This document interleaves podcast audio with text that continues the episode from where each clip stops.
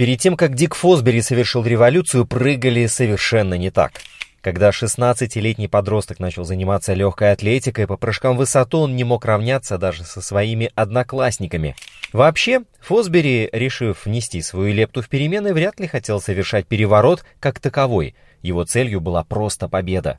Так в чем же был секрет этой техники? Ответ кроется в физике, а именно в понятии центра тяжести. Всем физкульт-привет! Меня зовут Роман Антонович, и я спортивный журналист Латвийского радио 4. Спорт многогранен, и он открыт для всех – профессионалов и любителей, болельщиков и их соседей. В подкасте «Спорт сегодня» мы будем говорить о спорте, узнавать о спорте и даже заниматься спортом. Слушайте, подписывайтесь и делитесь. Эти действия, кстати, тоже считаются спортивной активностью. Впереди планка. Она всегда манит, пугает, заставляет сомневаться, злит, провоцирует, подстегивает и дразнит. Ух, вот сейчас точно получится, в отличие от прошлых 74 попыток. Или 82, уже сбился со счета. И разбег, всего 40 метров, мне лучше именно 40 при моем росте, нужное количество шагов уже выверено до миллиметра. Теперь скорость всегда на пределе своих 9 метров в секунду, в ней уже назревает отталкивание. Пружина внутри тела закручивается до самого упора и в итоге стреляет через прямую толчковую ногу, высвобождая сжатую динамическую энергию. Теперь согнуть колено на угол 35 градусов – Затем мах согнутой ногой и быстро, оставляя позади толчковую ногу и противоположную ей руку, перемещение тазом и грудью через опорную ногу. Все, дальше уже включается мускулатура рук и верхней части туловища. Грудь вперед, при этом согнутая маховая и распрямленная толчковая нога обеспечивают хлестообразное движение, а центробежная сила при сгибании туловища помогает преодолеть планку. Полет длится мгновение, но они в голове замедляются до режима slow motion, и можно прочувствовать, как тело, взмывая перед планкой, изгибается дугой, при этом левая рука согнута в направлении вверх, а правая прямая.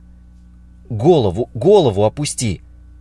Планка нехотя уходит вниз, и надо уловить момент ее самой низкой точки. Корпус огибает ее, плечи и руки назад — Теперь важно не коснуться перекладины и не сбить ее. Получилось! Наконец-то! Да, теперь дорога вниз и правильное приземление уже на спину. Или на ноги. Но мне больше по душе на спину. Тогда можно еще перекат на лопатке сделать. Точка.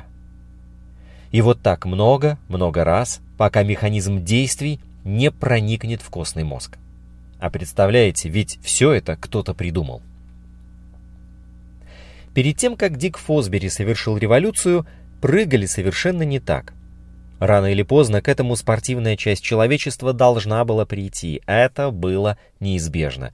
Ведь еще древние немцы исхитрялись выполнять так называемый королевский прыжок через несколько стоящих рядом лошадей. А у некоторых племен, населяющих Центральную Африку, и по сей день основным событием народных празднеств остаются состязания по прыжкам в высоту с разбега. Зато на Олимпийских играх в Древней Греции олимпийцы бегали, метали диск, прыгали в длину, боролись, состязались на колесницах, проводили кулачные бои, но, как ни странно, ни разу за все 293 Олимпиады не прыгали в высоту. Не было у них этого вида спорта до XIX века. А все потому, что прыжки в высоту обязаны своим происхождением не столько легкой атлетике, сколько гимнастике. В немецких гимнастических обществах спортсмены включали в программу своих выступлений наравне с такими снарядами, как кольца, брусья, конь, перекладина и прыжки в высоту, а прыгали тогда с прямого разбега двумя ногами вперед. В хрониках все того же XIX века упоминается имя прыгуна Карла Мюллера, родом из Берлина. По свидетельству очевидцев, он был сильным человеком, ловким и легко перепрыгивал высоту, достигавшую ему до подбородка. Жаль только, что никто не удосужился измерить, на какой же высоте находился подбородок Карла Мюллера. А прыжки в высоту тем временем быстро распространялись по Европе. Особенно много их поклонников оказалось в Англии. И там на первых официальных соревнованиях Роберт Мейдж прыгнул на высоту метр шестьдесят семь сантиметров. Впрочем, первым мировым рекордом считается другой результат. Студент-медик из Лондона Роберт Гуч преодолел планку на высоте метр семьдесят сантиметров. Но дело здесь даже не в высоте, а в том, каким способом Роберт прыгал. В отличие от других спортсменов, он делал разбег не под прямым углом к планке, а под острым, сбоку, а в воздухе его ноги двигались наподобие ножниц. Это было уже не остановить, и на играх первой Олимпиады 1896 года разыграли медали в прыжках в высоту. Дальнейшая история этой дисциплины позволяет выделить три периода, связанных с тремя стилями прыжков. Первый – перешагивание, или уже известные нам ножницы. Второй – перекидной прыжок. И третий – фосбери флоп. Как раз о нем и пойдет речь, потому что это революция в прыжке, которая произошла 60 лет назад. Когда 16-летний Дик Фосбери начал заниматься легкой атлетикой, по прыжкам в высоту он не мог равняться даже со своими однокурсниками. У него была слабая спина, плохо работали ноги, и в целом он был хилый паренек. Не из таких выковываются чемпионы. А еще, к негодованию тренера, возможно, даже и мамы Дика, Фосбери обзавелся паршивой привычкой прыгать задом наперед, не как нормальные люди. В ту пору ведущие спортсмены прыгали ножницами, неслись прямиком к планке, прыгали через нее, поочередно перебрасывая вытянутые ноги. Но за пять лет Дик стал рекордсменом и чемпионом летних Олимпийских игр. В Мехико Фосбери шокировал зрителей и судей – он подбежал к планке, по дуге прыгнул не с той ноги и полетел через планку вперед головой, перевернувшись на спину. Вообще, американский юноша, решив внести свою лепту в перемены, вряд ли хотел совершать переворот как таковой. Его целью была просто победа. В самом начале своей карьеры молодой человек опробовал себя почти в каждом виде спорта, но ни в чем не преуспел, пока в возрасте 16 лет не принялся за прыжки в высоту. Ему очень понравилось, его затянуло, но он сразу же столкнулся с жесткой конкуренцией. И когда уже не смог соперничать с сильными спортсменами в своем колледже, используя стандартную для того времени технику прыжков, Фосбери вместо того, чтобы плюнуть и бросить, попробовал прыгнуть по-другому, задом наперед. Хоп! А ведь интересно получилось. Так началось великое экспериментирование. Дик, словно ученый настойчиво, методом проб и ошибок искал идеальное сочетание физики, математики и атлетизма. Его пытливый ум постоянно подсказывал то поменять наклон корпуса, то поимпровизировать с траекторией и дистанцией разбега. В общем, Дик не сдавался и начал менять технику прыжка в высоту так, чтобы выжать максимум из своих физических возможностей. Еще в разговоре с тренером он проявил настойчивость и даже наглость, заявив, что будет прыгать так, как хочет и как умеет. А цыплят, мол, будем по осени считать. Ну окей, давай, дерзай. На втором курсе ему не удалось выполнить прыжок на полтора метра – это квалификационная высота для многих соревнований по легкой атлетике в средней школе. Перекидной для него представлял собой сложное движение, при котором спортсмен преодолевал перекладину для прыжков в высоту лицом вниз и поднимал ноги над перекладиной по отдельности. Фосбери обнаружил, что трудно скоординировать все движения, задействованные в перекидном, и начал экспериментировать с другими способами выполнения прыжков в высоту. Позже Фосбери вспоминал. «Я знал, что должен изменить положение тела, и именно это положило начало революции, а в последующие два года – эволюции». Не будем забывать, что правила прыжков в высоту предусматривают только то, что спортсмены должны прыгать с одной ноги при взлете. Не существует правила, регулирующего переход спортсмена через перекладину. И когда Дик начал экспериментировать с этой техникой, он постепенно адаптировал ее, чтобы чувствовать себя более комфортно и получать от нее больше высоты. Тем не менее, это было далеко не так скоординировано, как хорошо выполненный прыжок методом стредл. И один историк даже назвал ранние попытки Фосбери воздушным припадком. Но Во второй половине второго курса это постепенно начало давать плоды, и постепенно Фосбери смог преодолевать новые высоты. Он изменил свое положение во время прыжка, так что к старшему курсу даже стал перелезать через перекладину головой вперед, изгибаясь всем телом над ней и поднимая ноги вверх в конце прыжка. Это потребовало от него приземления на спину, но до первого года обучения в средней школе яму для приземления, наполненную древесной стружкой, заменили на более мягкий материал, так что это было только на руку. Фосбери уже смог безопасно приземляться. К счастью для спины спортсмена, замена вот этих поверхностей поролоном стала обычным явлением в Соединенных Штатах в начале 60-х. Поверхности из опилок, песка или древесной стружки можно было использовать до того, потому что прыгуны, использующие технику ножниц, могли приземляться на ноги, в то время как те, кто использовал метод стрэдл, приземлялись на руки. В конце 50-х в американских колледжах начали использовать связки из мягкого поролона, обычно скрепляемые сеткой, и эти связки были не только намного мягче, но и были еще приподняты над землей примерно на 90 сантиметров. Благодаря новой, более мягкой и приподнятой посадочной поверхности Фосбери смог безопасно приземляться. Что ж, первые фотографии революционного прыжка попали в газеты в 1964 году а четыре года спустя американец отправился на Олимпиаду в Мексику. Трудно придумать для демонстрации своего изобретения площадку лучше. Фосбери не был фаворитом, а его прыжки вызывали скорее неприятие у широкой общественности. Над ними смеялись и не понимали, что происходит. Прыжок вообще прозвали флопом, что дословно означает «плюхнуться», «шлепнуться» или даже «сесть в лужу». Может, сначала это и звучало несколько обидно — сесть в лужу. Но это позволило установить рекорд. Итак, Олимпиада в Мехико. Сначала Фосбери и еще двум спортсменам покорилась планка в 2 метра 20 сантиметров. Затем все испытали проблемы, но после долгой подготовки американец неожиданно взял высоту 2,24, которая не поддалась больше никому. Олимпийский чемпион решил установить планку на уровне нового мирового рекорда — 2 метра 29 сантиметров. Но на тот момент это пока что было недостижимо. Так в чем же был секрет этой техники? Ответ кроется в физике, а именно в понятии центра тяжести. У каждого объекта, если принять во внимание, как масса распределена по объекту, можно найти среднюю точку, где сосредоточена вся его масса. Например, центр тяжести плоского прямоугольного объекта равномерной плотности будет находиться на пересечении обеих его диагоналей на равном расстоянии от каждого угла. Для других объектов центр тяжести можно найти, пользуясь схожими вычислениями или через точку равновесия, которая находится прямо над центром тяжести.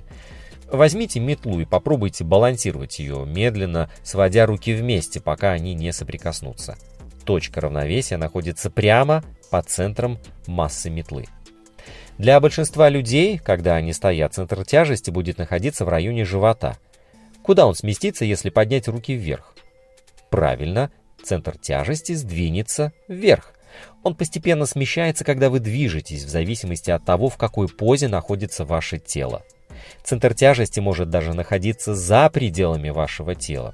Когда вы наклоняетесь вперед, он будет находиться под вашим животом, в месте, где тела вообще нет.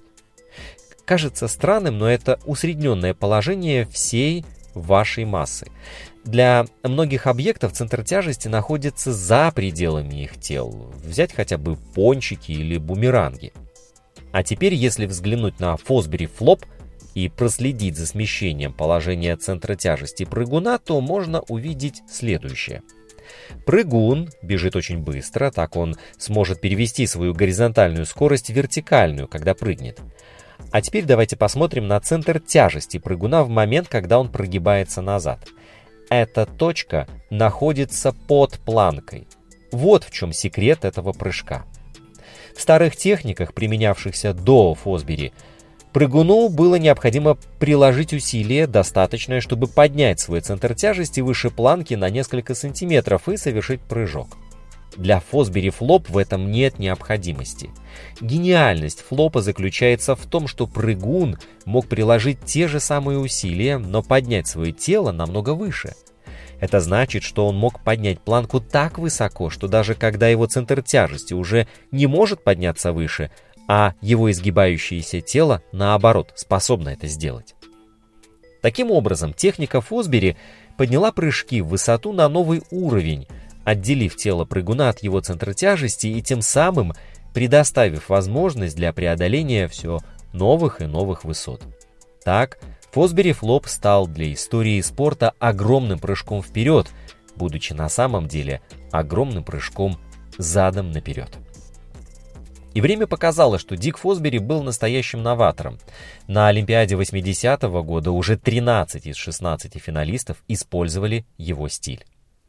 После своего триумфа в Мехико он интуитивно догадывался и, можно даже сказать, надеялся, что найдутся один-два человека, которые возьмут с него пример.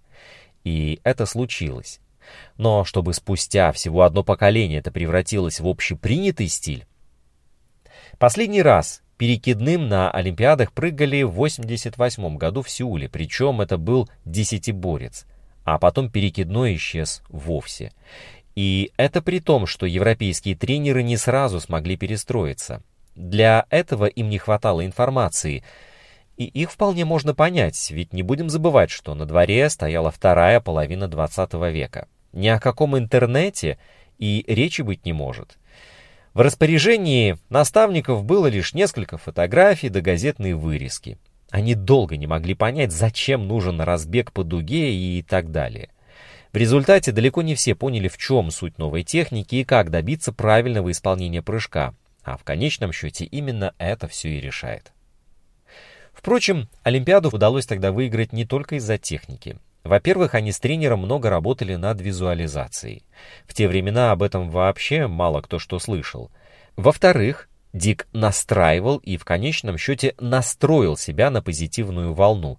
Это был такой довольно примитивный метод спортивной психологии. Этим уже занимались несколько спортсменов, а психологов-то, как таковых, в те времена в спорте еще не было, поэтому ребята все делали сами. А еще Дик попросил разработать для него специальные кроссовки, оснащенные всего одним шипом, чтобы поворот ступни при толчке не вызывал почти никакого сопротивления.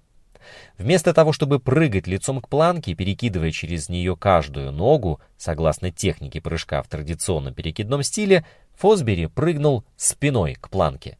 В итоге он улучшил свой рекорд более чем на 15 сантиметров и удивил своих тренеров своей странной новой техникой прыжков в высоту. После завершения карьеры американец поселился в небольшом городке в штате Айдахо, чтобы стать инженером, заниматься развитием своей компании и участвовать в международных спортивных организациях для развития спорта. В 2008 у Дика нашли раковую опухоль в районе позвоночника. По счастью, спохватился Фосбери вовремя, лег под нож. Операция прошла успешно, однако рак до конца не отступил, и Фосбери на протяжении нескольких месяцев еще посещал сеансы химиотерапии. Лишь в марте 2009 Дик объявил через прессу, что болезнь отступила. Все это время он не лежал на кровати с мокрым полотенцем на лбу, отнюдь. Едва дождавшись окончания сеансов химиотерапии, великий придумщик, как его называли, решился на многочасовой перелет в Пекин, где начиналась Олимпиада. Ему, как инженеру, было очень интересно посмотреть на то, что китайцы построили к Олимпийским играм.